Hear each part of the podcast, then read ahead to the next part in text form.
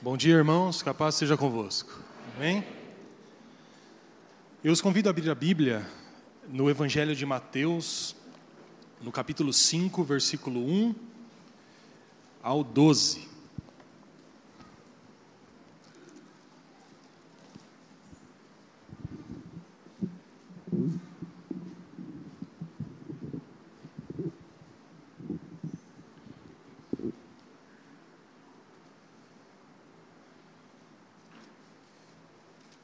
Amém? Nós vamos ler o, o início do famoso Sermão do Monte, ou Sermão da Montanha de Jesus Cristo. Acharam? Com a Bíblia aberta, curve seu semblante, vamos orar a Deus para que Ele fale aos nossos corações.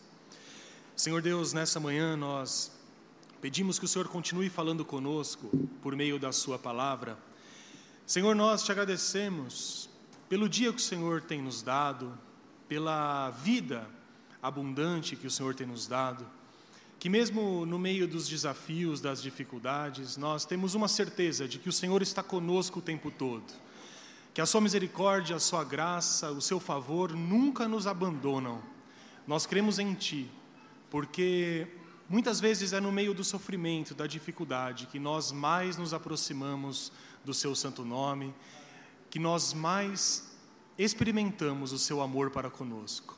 Senhor, muito obrigado e que nessa manhã, que nós nos reunimos aqui na sua igreja, nós ouçamos a sua voz por meio da sua santa palavra. Nós te agradecemos em nome de Jesus Cristo. Amém. Diz assim então a palavra de Deus em Mateus 5, 1 a 12. Vendo Jesus as multidões, subiu ao monte e, como se assentasse, aproximaram-se os seus discípulos.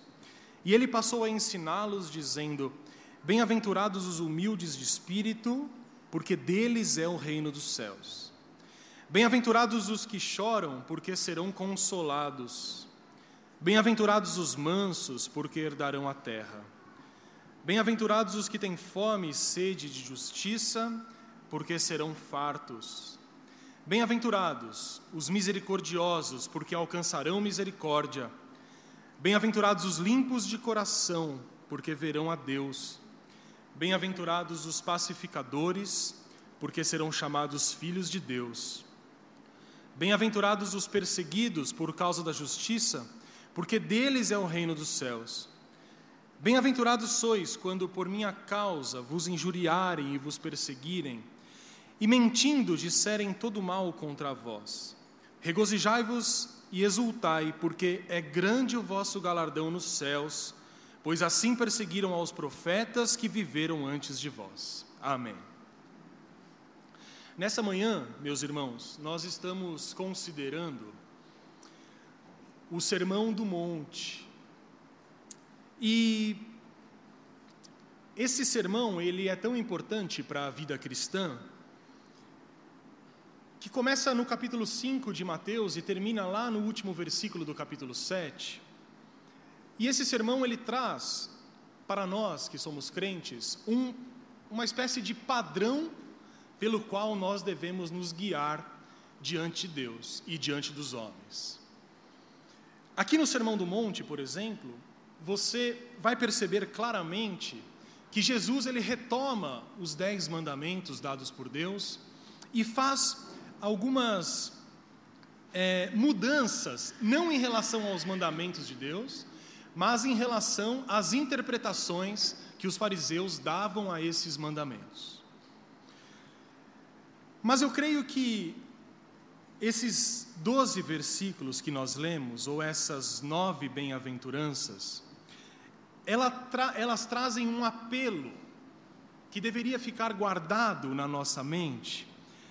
E esse apelo, ele está em Mateus, no capítulo 6, versículo 8, um pouco à frente, quando Jesus diz assim: Não vos assemelheis, pois, a eles, porque Deus, o vosso Pai, sabe o de que tendes necessidade, antes que lhe o peçais. Portanto, se você tiver que ter um apelo ou um ponto central do Sermão do Monte, que é um grande sermão ético, você vai perceber que Jesus diz assim: não sejam iguais a eles. Mas iguais a quem? Jesus está dizendo iguais àquelas pessoas que não temem o meu nome.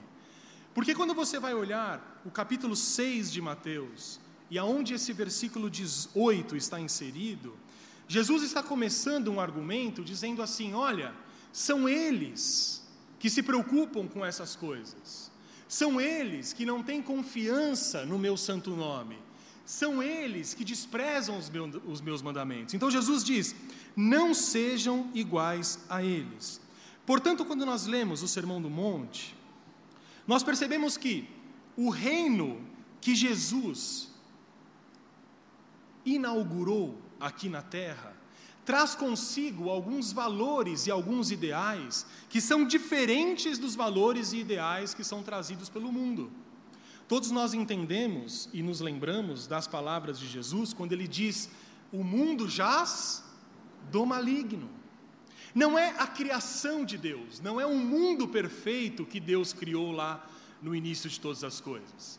Não é esse mundo que jaz do maligno, mas o mundo jaz do maligno significa que os valores apregoados por essa sociedade que nós estamos inseridos, os ideais, as coisas que essa sociedade valoriza, são coisas diferentes daquelas que Jesus traz no seu ensino. Por exemplo, Jesus Cristo, no Sermão do Monte, fala de justiça. E o que mais nós vemos quando olhamos ao redor? É um mundo de injustiça. Um mundo onde os pobres são cada vez mais oprimidos, um mundo onde o poderoso, o esperto, leva vantagem sobre aquelas pessoas que não agem dessa maneira. Nós vivemos num mundo em que cada vez mais injustiças são praticadas contra pessoas inocentes. Jesus também fala a respeito de piedade. E nós estamos envoltos em lugares onde reina a impiedade. As pessoas não têm pena uma das outras, não têm uma visão generosa do mundo, mas muitas vezes buscam o seu próprio contentamento, mesmo que isso signifique passar o outro para trás. Jesus ainda fala de fidelidade, de paciência, ou seja, o sermão do monte, que começa em Mateus 5 e termina em Mateus 7, traz como grande apelo a busca de um viver diferente para o crente em relação a um mundo que vive sem Deus. Portanto, meus irmãos, o que nós podemos dizer a respeito desse sermão é que nesse sermão, Jesus Cristo nos dá uma ideia mais do que suficiente do que significa agir como um crente. Cada palavra, cada ilustração que Jesus começa em Mateus 5 e termina no último versículo do capítulo 7, deve ser recebida por nós como aquilo de mais precioso que nós poderíamos receber, porque afinal de contas são palavras do próprio Senhor Jesus Cristo. E eu sei que você gostaria de saber que tipo de pessoa você deve ser. Às vezes nós olhamos para nós mesmos e perguntamos, mas qual é o tipo de pessoa que eu sou. Mas nós não paramos por aí, porque nós sempre projetamos aquilo que nós queremos ser. Quando nós olhamos para nós mesmos hoje, provavelmente você se imagina daqui a cinco ou dez anos. Ninguém vive apenas o presente sem fazer algum tipo de planejamento. E eu gostaria que você fizesse esse exercício agora, mesmo que rapidamente. Se você tem 15, 20, 30, 40 ou mais eu quero que você pense como você se imagina daqui a cinco anos. Como será a sua família? Você estará trabalhando aonde? Quais as coisas que farão parte do seu cotidiano? Nós devemos fazer esse exercício por um simples motivo. Nós só podemos projetar o futuro se nós temos um diagnóstico correto do que hoje nós somos. Pois bem, o Sermão do Monte nos traz um tipo muito importante de como nós devemos ser como crentes. E mais do que isso, ele nos aponta, por meio de Jesus Cristo, qual é o alvo que deve ser almejado por todo cristão. E eu sei que você tem alvos na sua vida, que você tem planos, e o Sermão do Monte pode nos ajudar muito na busca por esses alvos. E nesse caso, nada melhor, pelo menos na minha opinião, e eu sei que na sua também, do que ouvir as palavras do próprio Filho de Deus. Amém? E eu gostaria de voltar ao texto, lá em Mateus 5, versículo 1. Porque o Sermão do Monte começa de algo, começa com algo muito peculiar. O versículo 1 diz: Vendo Jesus as multidões, subiu ao monte, talvez a melhor tradução aqui seja que ele subiu em algumas regiões montanhosas. Jesus não estava num monte muito alto, mas ele estava numa espécie de algumas pedras para que a voz dele pudesse chegar às pessoas por meio do vento que vinha do mar. E o texto diz: e Jesus se sentou e as pessoas aproximaram-se dele, e ele passou a ensiná-los, dizendo uma série de coisas. E Jesus começa no versículo 3 a dizer bem-aventurados. E ele usa essa palavra pelo menos mais oito vezes. E eu gostaria de definir com vocês o que significa bem-aventurado. Bem-aventurado é mais do que uma pessoa feliz. Algumas Bíblias, é, principalmente as, as mais acessíveis na linguagem, usam a palavra feliz. Ela não é uma palavra errada, mas talvez não seja a palavra adequada. Porque felicidade é algo que muitas vezes pode ser muito relativo, concordam com isso? Tinha até uma propaganda antiga aí que dizia: O que faz você feliz? Vocês lembram disso? Mas o que faz você feliz talvez faça o outro infeliz. É só pensar no time que você torce. Ontem foi um dia feliz para alguns, para outros foi um dia infeliz, sem nenhuma referência. Mas bem-aventurado é mais do que isso.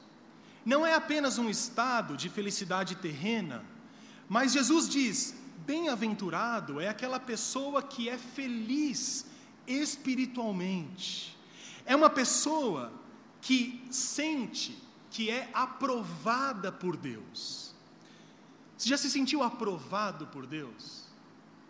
Provavelmente sim, se você é um cristão.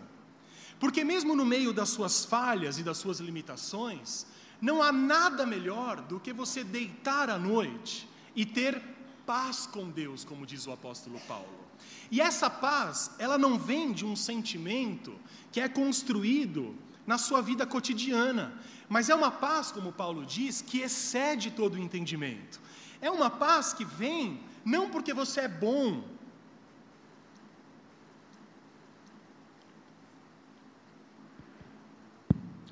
Pronto.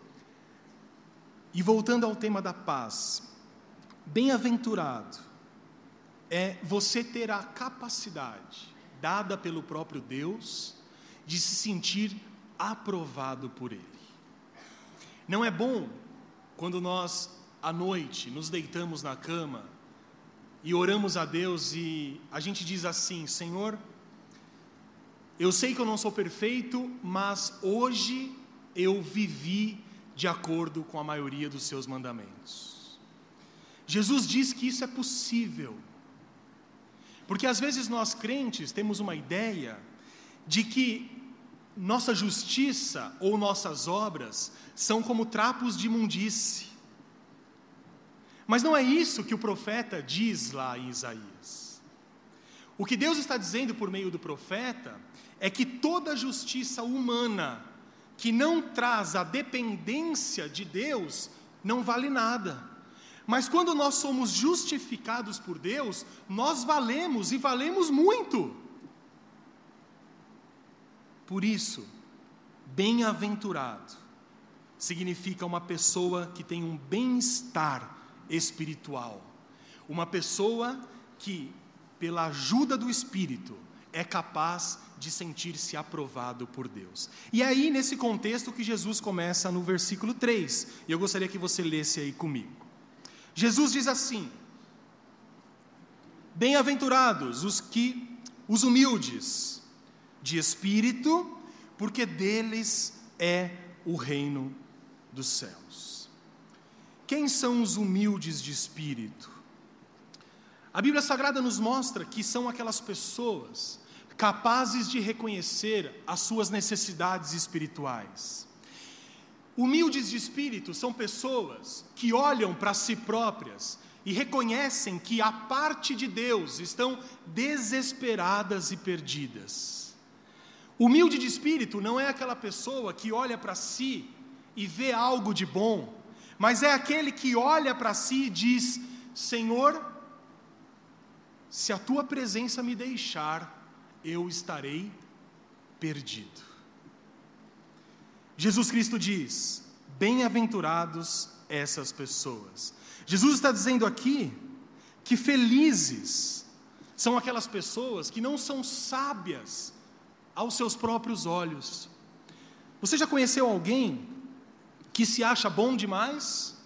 Nós às vezes corremos esses riscos. Porque quando nós conhecemos algumas coisas, ou quando nós temos acesso a algum tipo de conhecimento, a natureza humana nos traz uma certa arrogância, porque eu conheço mais, porque eu sei mais do que o outro, e talvez você saiba mesmo. Mas eu me lembro de um monge que viveu no século XII, chamado Tomás de Kempis, e ele escrevendo aos noviços ali da sua abadia, ele diz: No último dia, Deus cobrará você, não por aquilo que você sabe e nem pelo conhecimento que você acumulou, mas de acordo com o modo que você viveu. Pois bem, pessoas humildes de espírito são aquelas pessoas que não se consideram cheias de si. Mas Jesus diz que bem-aventurados são aqueles que sabem que sem Deus elas nada são. Olhe para a sua própria vida e pense nisso. Aonde você estaria agora se não fosse Deus na sua vida? Quais os destinos que você cursaria se o Espírito de Deus não fosse misericordioso com você? Jesus diz que bem-aventurados são aquelas pessoas que consideram-se miseráveis longe de Deus. São aqueles que têm a convicção de que sem Deus são pobres, cegos e nus. Esses, Jesus Cristo diz, herdarão o reino dos céus. Em segundo lugar, no versículo 3, Jesus, no versículo 4, Jesus diz: Bem-aventurados os que choram, porque serão consolados. Nós choramos por muitas coisas, mas o que o contexto aqui nos diz é que felizes são aquelas pessoas capazes de chorar pelas suas falhas e pelos seus pecados. Pessoas capazes de lamentar a desobediência que tem em relação a Deus. Quando Jesus diz aquelas pessoas bem-aventurados que choram, Jesus não está dizendo necessariamente que aquela manteiga derretida é quem agrada a Deus. Porque tem pessoas que são assim, não é? Tem pessoas que choram por qualquer motivo, outras pessoas não têm o hábito de chorar. Não é isso que Deus está dizendo por meio de Jesus.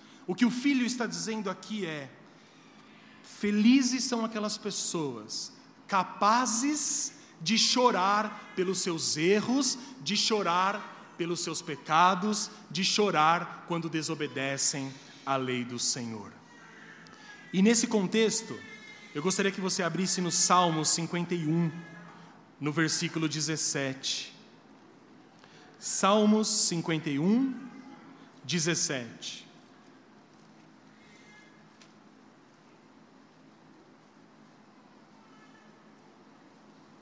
Davi diz assim: Sacrifícios agradáveis a Deus são o espírito quebrantado, coração compungido e contrito, Deus não desprezará. Quem são aqueles que choram? São aqueles que têm um coração compungido e contrito diante de Deus. E Jesus está dizendo aqui: algum dia, aqueles que choram não derramarão mais lágrimas, porque eles serão consolados. Palavras do nosso Senhor Jesus Cristo. Em seguida, Jesus Cristo diz no versículo 5: Bem-aventurados os mansos, porque herdarão a terra. Meus irmãos, algumas pessoas que vivem nesse mundo se dispõem a ter pouca honra. Enquanto isso, muitas pessoas, inclusive cristãos, buscam durante toda a sua vida terrena ocupar lugares de destaque. São pessoas capazes de fazer injustiças para chegar no topo da cadeia social.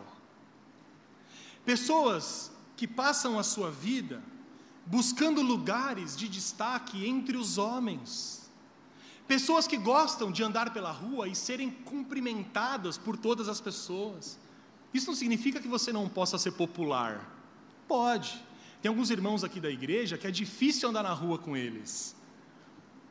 Porque eles parecem políticos em época de eleição, conhecem todo mundo. Mas o que eu estou querendo dizer é que os mansos são pessoas diferentes. Jesus olha para aquelas pessoas e diz assim: Bem-aventurados os mansos, porque os mansos não buscam lugar de destaque nesse mundo. Os mansos não desejam, como objetivo principal, ser importantes no mundo em que eles vivem. Não. Jesus diz que os mansos são pessoas contentes com aquilo que Deus tem dado a elas. Você está contente com aquilo que Deus tem te dado? Esse é um ensinamento fundamental para nós cristãos. A Bíblia Sagrada diz o tempo todo: olha, aqueles que buscam riquezas, aqueles que buscam lugares de destaque, aqueles que buscam ficar ricos a todo tempo, esses cairão em ciladas e acabarão por se desviar da fé. E o texto continua dizendo: Mas estejam contentes com aquilo que Deus tem dado a vocês porque o contentamento é uma prova de que você agradece Deus em todos os seus caminhos. Eu fico pensando como que Deus olha para nós às vezes e como ele se entristece com as nossas reações. Porque o tempo todo nós estamos olhando para a grama do vizinho que é mais verde. Nós estamos desejando os bens que o vizinho tem. Nós olhamos para as pessoas do trabalho, nós olhamos para a televisão e nós desejamos o tempo todo uma vida diferente daquela que nós temos. É claro que buscar conforto e melhorar de vida e lutar pelos seus ideais faz parte da própria constituição do ser humano, é uma capacidade que Deus te deu. Mas se nós não tomarmos cuidado, os nossos corações serão transportados daquilo que Deus tem para nós para aquilo que o mundo tem para nós. Jesus está dizendo: os mansos são pessoas contentes com aquilo que Deus tem dado a elas. Bem-aventurados são todos esses, de Jesus Cristo. Hoje, eles são perdedores aos olhos humanos. Os mansos são pessoas perdedoras, são pessoas fracassadas aos olhos humanos, são pessoas que não enriqueceram, são pessoas que não têm lugar de destaque nesse mundo, mas Jesus Cristo diz que chegará um dia em que eles, os mansos, reinarão sobre toda a terra, como diz Apocalipse 5, versículo 10. Se nós ouvíssemos essas palavras pessoalmente de Jesus Cristo, será que as coisas que nós valorizamos serão diferentes a partir de agora? Jesus Cristo diz isso a todos nós nessa manhã. Em quarto lugar, no versículo 6, Jesus diz: Bem-aventurados os que têm fome e sede de justiça, aqueles que verdadeiramente desejam, acima de tudo, ser como nosso Senhor Jesus Cristo. Quem são esses bem-aventurados que têm fome e sede de justiça? São pessoas que não desejam prioritariamente ser ricos ou poderosos, mas buscam, acima de tudo, uma vida de santidade diante de Deus. Buscam ser como Jesus Cristo foi.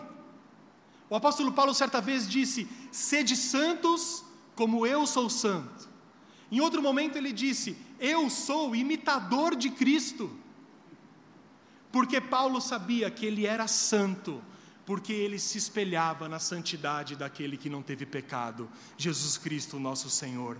Um dia, a Bíblia nos diz, essas pessoas que têm fome e sede de justiça terão tudo o que elas desejam. Um dia, meus irmãos, como diz em Salmos, capítulo 17, versículo 15: os que têm fome e sede de justiça se encontrarão com Deus, serão a semelhança de Deus e serão satisfeitos completamente por Deus. Em quinto lugar, no versículo 7, eu gostaria que você lesse comigo. Jesus Cristo diz: Bem-aventurados os misericordiosos, porque alcançarão misericórdia. E talvez você pense, mas quem são esses bem-aventurados? Quem são os misericordiosos? Nós entendemos pelas palavras de Cristo que são aquelas pessoas que se mostram compassivas para com seus companheiros. Pessoas que têm compaixão pelo seu semelhante. Mas talvez você pense, mas tudo bem, eu tenho essa compaixão.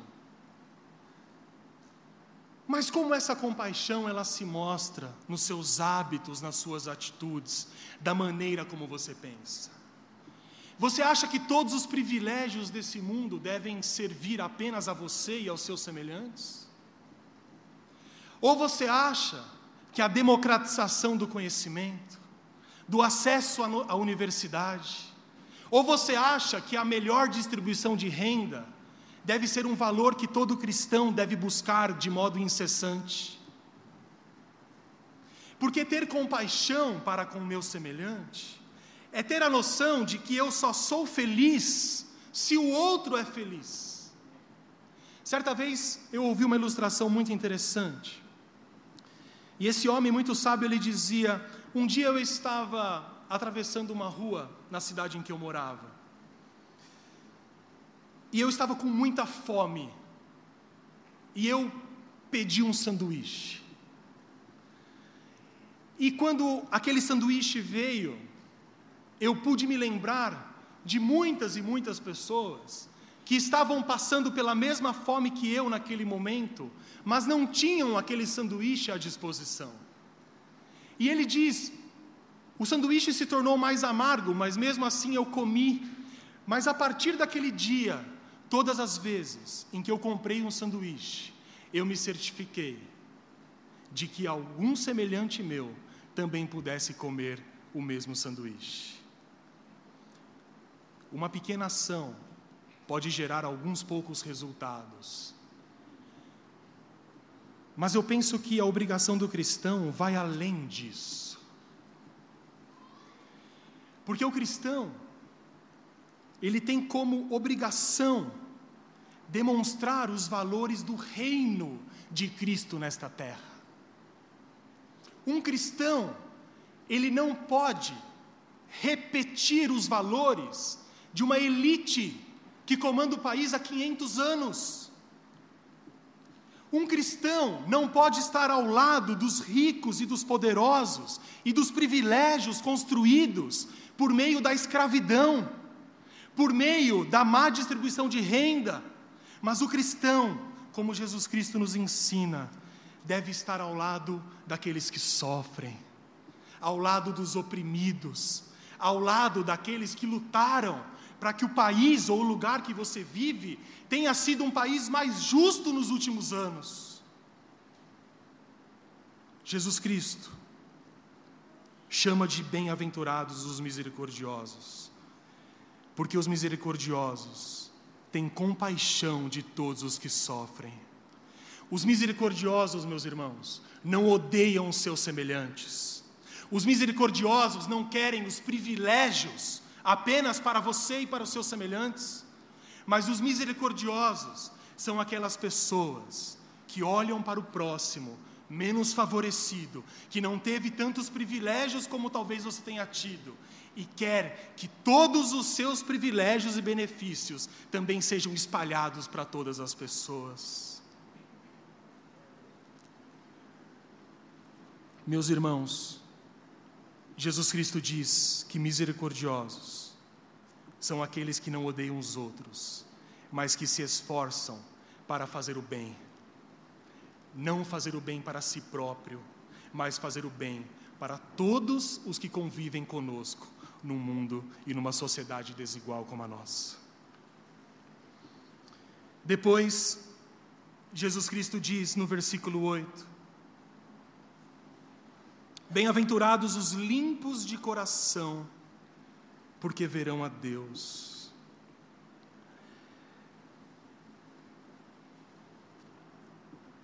Meus irmãos, ao dizer isso, Jesus Cristo tem em mente aquelas pessoas que lutam diariamente por manter o coração e a consciência livres de toda ofensa ao nosso Deus Santo. E nós às vezes nos esforçamos pouco para isso, já perceberam? O quanto de fato nós temos nos esforçado para mantermos os nossos corações limpos e puros diante de Deus. Jesus Cristo diz: Felizes, bem-aventurados são os limpos de coração, aqueles que são capazes de orar como Davi orou, quando Davi diz: Deus, vê se há em mim algum caminho mau. Deus olha para mim e veja se eu tenho desobedecido aos seus mandamentos, veja se há algum caminho mau e, por favor, guia-me pelo caminho de justiça, pelo caminho eterno. Jesus Cristo diz: esses, os limpos de coração, os que se esforçam para manter uma postura digna diante de Deus e dos homens, esses certamente verão a face de Deus e serão recompensados por seu esforço. Em sétimo lugar, no versículo 9, Jesus Cristo diz: Bem-aventurados os pacificadores, porque serão chamados filhos de Deus. E talvez você pergunte, mas quem são os pacificadores? Quem são essas pessoas que Jesus Cristo diz, felizes elas são, porque serão chamadas filhas de Deus? Meus irmãos, pacificadores são pessoas que gastam muitas vezes a sua própria vida a fim de promoverem a paz e o amor entre todos os homens. Você conhece pessoas assim? Talvez você seja uma dessas pessoas e saiba que Deus se agrada ao ver o seu esforço em manter paz com todos os homens. É claro que às vezes não é possível. É por isso que o apóstolo Paulo diz: olha, enquanto for possível, mantenha a paz com todos os homens. Em alguns momentos, a, o confronto, a chamada de atenção, a discussão, ela é necessária para que a igreja se mantenha limpa nesse mundo, porque ser pacífico não significa ser passivo, não significa aceitar tudo em nome de Deus, mas ser pacífico significa ter Deus como Senhor das nossas vidas. E quando nós olhamos para Deus, o que nós tentamos fazer, e Jesus diz: Bem-aventurados são os pacificadores, nós buscamos a paz e não a briga, nós buscamos a conciliação e não a contenda, porque o apóstolo Paulo diz: fuja daqueles que querem discutir por coisas que não levam a lugar nenhum. Jesus Cristo diz: Bem-aventurados são esses, os pacificadores, pois eles estão realizando a mesma obra que eu iniciei quando vim na terra e que eu terminarei no último dia quando eu voltar. E por fim, o Senhor Jesus também chama de bem-aventurados os perseguidos por causa da justiça. Bem-aventurados os perseguidos por causa da justiça, porque deles é o reino dos céus.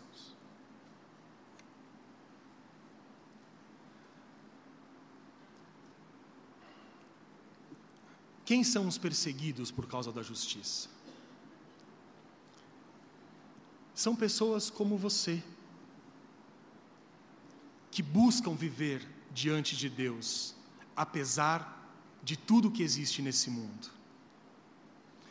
Quantos aqui foram os primeiros a se converter em casa? Levanta a mão. O primeiro da família. Quantos aqui vivem com pessoas muito próximas que não conhecem a Jesus Cristo como Senhor? Olha quanta gente. Sabe o que Jesus Cristo diz a vocês? Felizes e bem-aventurados vocês são. Felizes e bem-aventurados vocês são. Porque quando você se converte e você é isolado pela família e pelos amigos, Jesus diz: Bem-aventurados meus filhos, porque vocês estão confessando hoje o meu nome diante dos homens, vocês estão sofrendo injustiça, estão sendo zombados, estão sendo desprezados, mas chegará um dia, e esse dia está próximo, que Jesus Cristo confessará os nossos nomes diante de Deus e diante dos anjos, e nós seremos recebidos por Ele na glória. Felizes, meus irmãos, são aqueles que são desprezados, que sofrem abusos porque decidiram viver como verdadeiros crentes. Felizes são aqueles que são deixados de lado pela família, pelos amigos, pelos colegas no trabalho, na faculdade. Felizes são aqueles que chegam numa roda e as pessoas mudam de assunto. Bem-aventurados, Jesus Cristo diz, são os desprezados, os zombados e aqueles que são perseguidos por causa da justiça, porque eles serão confessados por Jesus Cristo diante de Deus e diante de todos os anjos. Que grande glória será essa no último dia. Meus irmãos, indo para o final dessa mensagem, eu gostaria que nós olhássemos o versículo 8 do capítulo 6 de Mateus. Em Mateus 6, 8, Jesus Cristo diz: Não sejam como eles. Quem são eles? Eles é o mundo com os seus valores. Eles são os opressores. Eles são aqueles que detêm os poderes econômicos. Eles são pessoas que zombam, usam o nome de Deus em vão para justificar as suas injustiças. Jesus Cristo diz em Mateus 6,8: Não sejam como eles os que praticam a injustiça. E com isso em mente, meus queridos, como são diferentes os valores deste mundo e o que Jesus espera de nós. As coisas não se misturam. Você sabe que um crente, ele não pode passar despercebido. Talvez durante um tempo, você possa se camuflar ali no meio das pessoas, mas chegará um momento em que você terá que tomar uma decisão de dizer não, porque os meus valores são diferentes dos valores que essas pessoas valorizam ou os que essas pessoas consideram importantes. Observem isso de uma maneira muito rápida. Enquanto o mundo exalta a ostentação,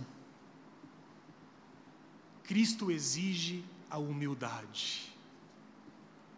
Só aí nós já vemos a diferença. O mundo valoriza aquilo que você tem, Jesus Cristo valoriza o seu coração, aquilo que você é. Vocês se lembram da história que Jesus contou sobre a oferta da viúva? No templo havia o gasofilácio, um, um, um móvel de madeira em que as pessoas iam depositar suas ofertas. E as pessoas de posses iam desfilando, talvez contando dinheiro para todo mundo ver, e depositavam lá. E se gabavam daquilo que doavam e que davam à igreja. Mas aquilo não era algo que faria falta aquelas pessoas. Não era talvez nem as primícias daquilo que elas ganhavam, mas era um dinheiro que muitas vezes também poderia ter sido conquistado de modos ilícitos. E Jesus conta que uma viúva levou uma moeda, e essa moeda não valia nada, financeiramente dizendo. E ela coloca aquela moeda e Jesus Cristo olha para os seus discípulos e diz: aquela viúva deu tudo do que ela tinha, e por isso a sua oferta foi aceita diante de Deus.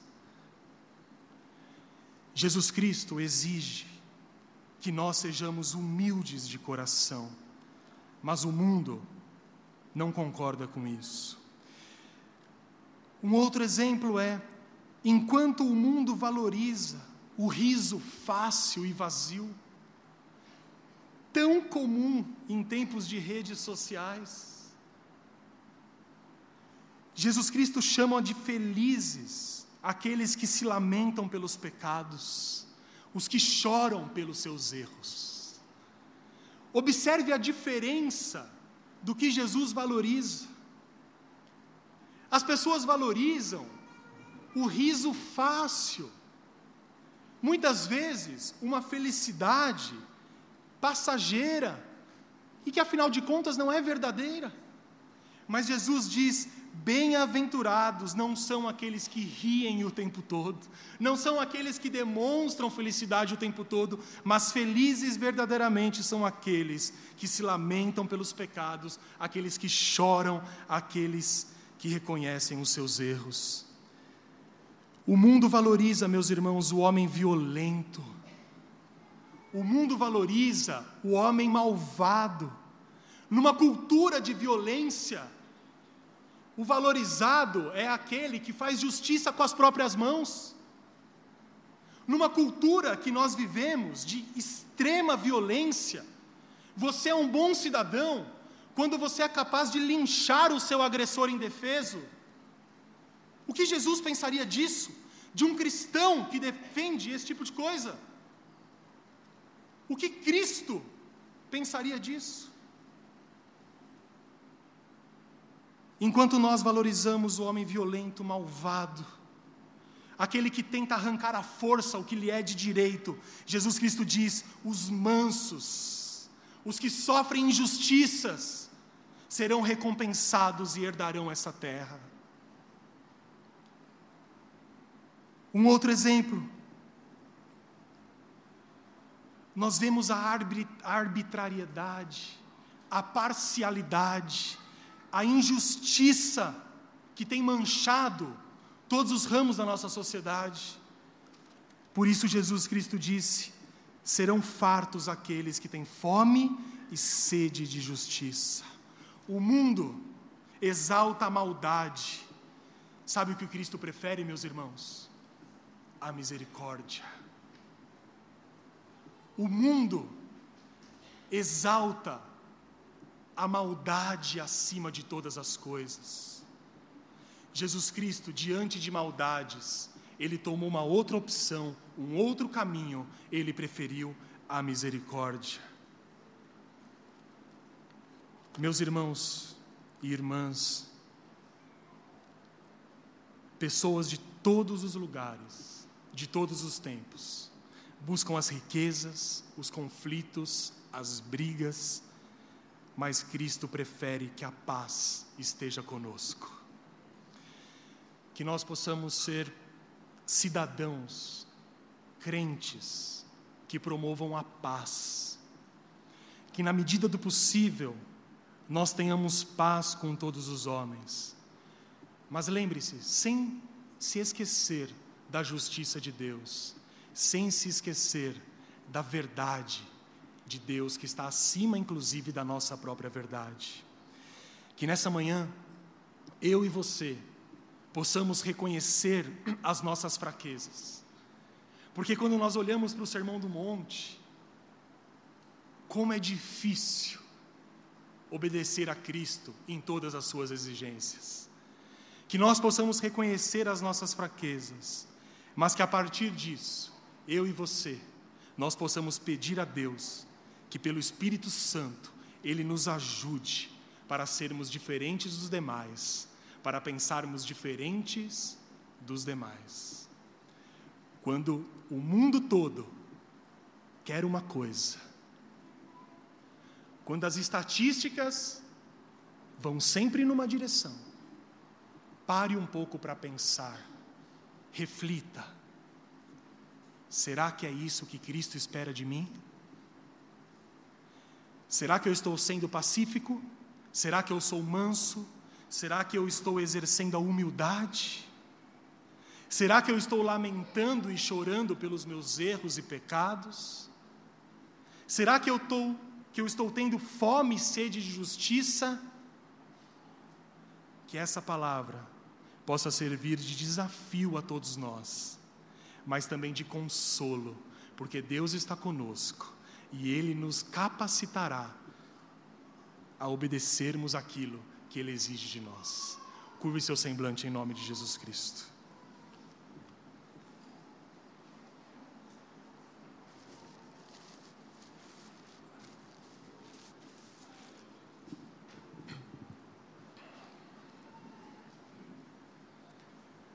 Com um semblante curvado diante de Deus,